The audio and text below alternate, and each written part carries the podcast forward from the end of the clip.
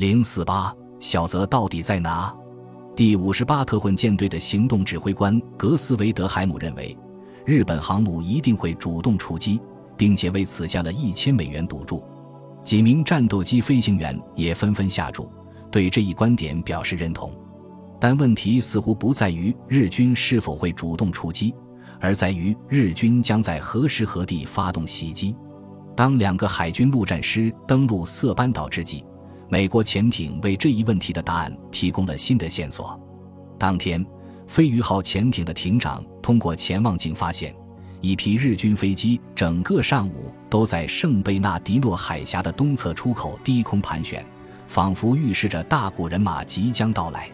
他顿感情况不妙，于是，在马里亚纳时间下午六点三十五分，以二十节的速度向东行进，并且遥遥望见圣贝纳迪诺海峡的海面上出现了一片黑压压的桅杆。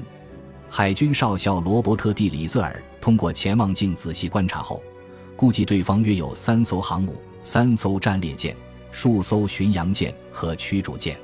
但是，即使其中最近的舰艇也在十二点五英里开外。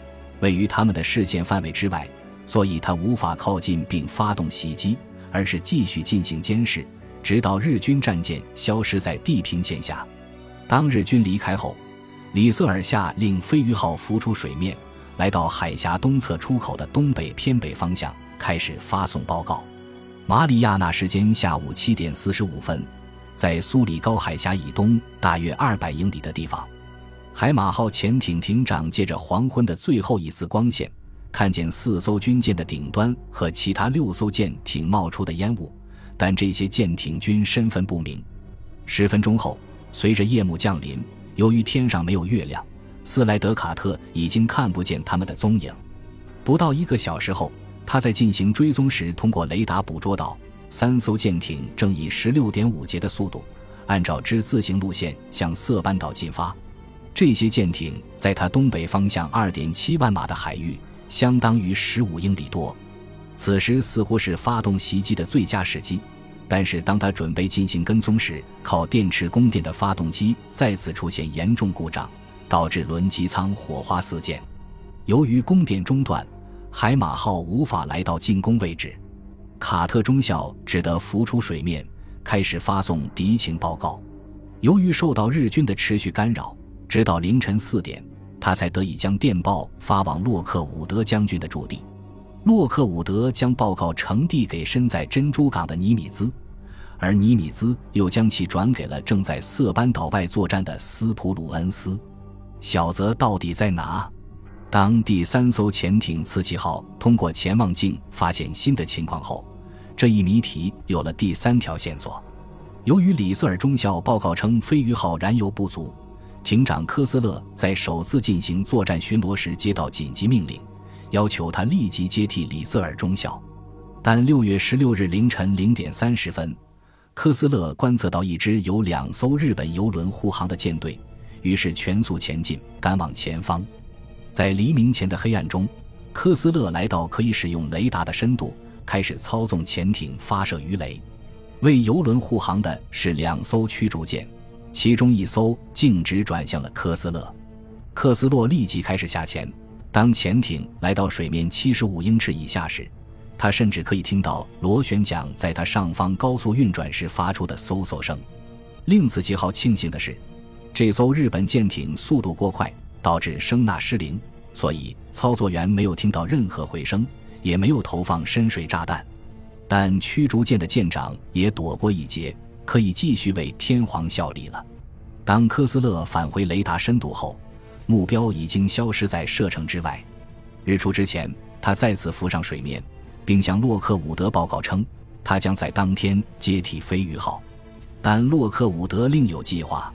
目前追击游轮更加重要，他们与日军舰队一定有加油汇合地点。如果继续对其进行追踪，说不定会钓到一条大鱼。因此，他指示科斯勒跟踪袭击报告，打起精神来。随后，洛克伍德向附近其他三艘潜艇通知了这一情况。于是，刺旗号将四部发动机开足马力，开始追赶日本游轮。但是，由于次日敌机王次出现，科斯勒只能三次下潜，最终还是跟丢了目标。在这场有可能使以往的所有战争都相形见绌的航母战中，洛克伍德及其麾下的潜艇担任侦察员和排头兵，对于斯普鲁恩斯如何在此棋盘上调遣军舰发挥了关键作用。而这个棋盘就是马里亚纳群岛四周的海域。在得到刺旗号的报告后，太平洋潜艇舰队司令洛克伍德召集全体作战参谋来到海图旁。沿着日军航母有可能选择的路线画了一个边长六十英里的正方形。洛克伍德认为，日军的特混舰队将在这一海域放慢速度，重新加油。他命令四艘潜艇在该地待命，每艘潜艇位于正方形的一个角，各自覆盖一个半径三十英里、顶角二百七十度的扇形地区。在接到上级的急电后。青花鱼号、邦鱼号、黄鲷鱼号和长须鲸号的艇长立即启程，前往各自的站位。洛克伍德本以为这封急电一定会引起骚动，时值双方在滩头阵地展开激战，美军已经不顾一切的设法应对。如果一支强大的敌军舰队在此时靠近，必将使情况变得更加复杂。但事实上，这封急电并未引起太大波澜。斯普鲁恩斯的旗舰“印第安纳波利斯号”正在塞班岛以西的夜间撤离区缓慢行驶，其正横方向是田纳西号。面对这份报告，他十分镇定。在早年的职业生涯中，斯普鲁恩斯一度喜欢对部下进行惩戒，以便他们有所进意。他只有在绝对必要的情况下才会开口，而且他在说话时几乎没有一个多余的字。一名早在战前就认识他的年轻军官说：“但他所说的每一个字，对眼前的情况来说都恰如其分且至关重要。当他对你说话时，他会直盯盯地看着你的眼睛，目光像鹰一样犀利。但是他会让你放心，因为他充满了善意，并全力支持你履行职责。当他对你说话时，他会立即让你稍息。在研读美军潜艇发来的报告时。”斯普鲁恩斯很少说话，但他所说的每一个字都将改变这场战役所涉及的范围。他后来写道：“海马号和飞鱼号发来的消息极大地改变了战局。一开始，斯普鲁恩斯对日军是否会主动出击表示怀疑。他相信，联合舰队在麦克阿瑟进攻比亚克岛时的失败已经暴露了他们的士气。相较而言，位于新几内亚西部的基地距离日军的兵源和补给线更近。如果他们当时没有发动袭击，斯普鲁恩斯认为，那么现在也不会发动袭击。但是，当这位第五舰队司令读到美军潜艇发来的有关日军航母出现在菲律宾附近海域的报告时，他改变了主意。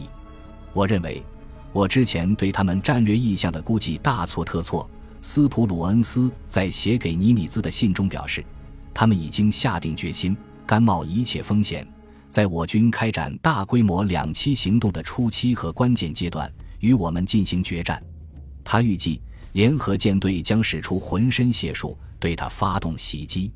斯普鲁恩斯离开旗舰，乘船来到洛基山号上，与凯利特纳和霍兰德史密斯一起回顾了岸上的形势。并确定了手下舰队保护滩头阵地的最佳方案。在此之前，他们曾乐观地将登陆关岛的时间定于六月十八日。由于有可能遭到日本联合舰队袭击，斯普鲁恩斯下令无限期延迟这一行动。他指示海军中将理查德 ·L· 康诺利进攻关岛的部队在海上停留，然后返回埃尼威托克岛等候进一步命令。在霍兰德·史密斯完全掌控塞班岛以后，盖格将军的部队才能开始登陆。由于塞班岛的战斗相当激烈，史密斯请求斯普鲁恩斯批准，让仍在海上待命的后备部队第二十七步兵师于当天登岸。为了对付小泽，斯普鲁恩斯还决定将特纳手下火力支援队的若干巡洋舰和驱逐舰调给米切尔。以壮大特混舰队的力量。六月十七日白天，运输舰将继续向色班岛运送物资，并于天黑以后撤退到色班岛以东更加安全的水域。只有战场急需的舰艇将于十八日返回交盘。此外，火力支援队的战列舰和巡洋舰将在色班岛以西组成一条长二十五英里的战线，以防日军对登陆区发动直接打击。斯普鲁恩斯批准了霍兰德·史密斯的请求，同意让后备部队登岸，并指定康诺利手下前往埃尼威托克岛的特混舰队作为色班岛新的后备部队。但是，由于双方有可能展开海战，他最不希望看到的事情就是让一个师的兵力留在舰艇上无所事事，等待日军的攻击。因此，当天下午晚些时候。第二十七步兵师的一个团将先行登岸，随后是炮兵部队。在制定作战计划后，斯普鲁恩斯宣布，他将率印第安纳波利斯号重新加入第五十八特混舰队，拦截日军。随后，他告诉这两名部下，也就是他的左膀右臂，称美军已经发现了两个日军特混舰队，并且预计他们将在当天夜间会合。当斯普鲁恩斯登上驳船返回旗舰时，霍兰德·史密斯问：“你认为日军是否会掉头逃跑？”“现在不会。”斯普鲁恩斯答道。“他们有更大的目标。如果他们想要轻易取胜，他们本可以攻打为麦克阿瑟登陆比亚克提供掩护的舰队，因为比亚克兵力相对较少。但攻打马里亚纳群岛是一个巨大的挑战，日本海军不可能忽视。”本集播放完毕，感谢您的收听，喜欢请订阅加关注，主页有更多精彩内容。